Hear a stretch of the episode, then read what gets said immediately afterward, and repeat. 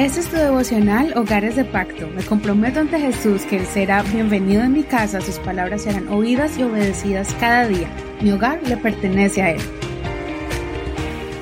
Septiembre 23. Una expresión de admiración. Salmos capítulo 8, verso 1 al 9. Versión Reina Valera actualizada 2015. Oh Señor Dios nuestro, cuán grande es tu nombre en toda la tierra. Has puesto tu gloria sobre los cielos.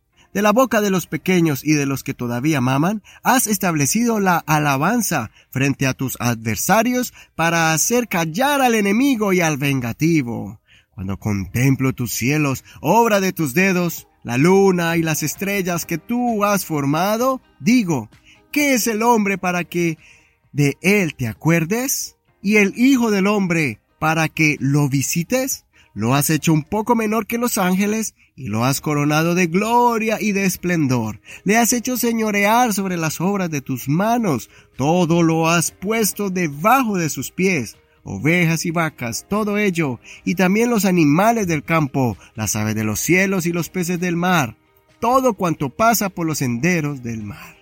Oh Señor, Dios nuestro, cuán grande es tu nombre en toda la tierra. Después de haber experimentado el dolor del salmista en los primeros salmos, ahora vemos un salmo donde no se habla de angustia ni de dolor, sino más bien sobre la grandeza de Dios y el privilegio que Dios nos dio por ser su creación perfecta, y cómo Dios le dio autoridad a la humanidad sobre toda la creación.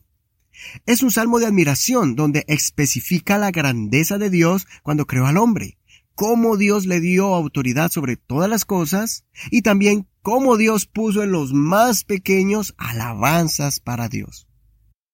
Este es un salmo mesiánico, pues el mismo Jesucristo hizo referencia del Salmo 8 para darles una respuesta a los fariseos y a los críticos que le reclamaban a Jesús porque él estaba recibiendo la alabanza de los más pequeños. Por eso el Señor les preguntó, ¿no han leído? De la boca de los pequeños fundaste la alabanza. Y además, si ellos no alaban, aún las piedras hablarán.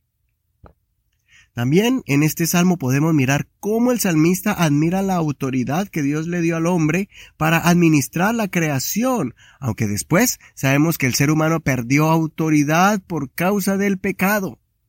Este es otro punto que confirma que este es un salmo mesiánico, porque el apóstol Pablo utiliza el Salmo 8 para enseñar que, aunque el hombre perdió autoridad por causa del pecado, por medio de Jesús vamos a ser restaurados y se nos devolverá autoridad plena para reinar con Jesucristo. Él es el perfecto ser que tendrá todo dominio en los cielos y la tierra. Por eso te animo a ti, como cabeza de hogar, a que no tomes una posición de Adán, cabizbajo, lleno de culpabilidad por causa del pecado y las acciones del pasado. Te animo para que te pongas las vestiduras de Jesucristo y tomes autoridad en tu casa.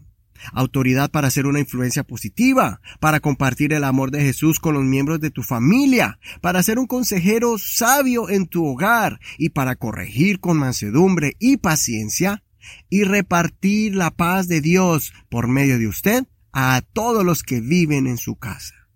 No te sientas más indigno de poder ser un líder espiritual en tu casa. Retoma esa autoridad divina que Dios nos ha dado para ser el guía de nuestro hogar. Si eres el único creyente en tu hogar o eres padre o madre soltera, recuerda que Jesús es nuestro líder, rey y guía el cual por medio de su Santo Espíritu nos va a enseñar a cómo ser buenos administradores de nuestro hogar.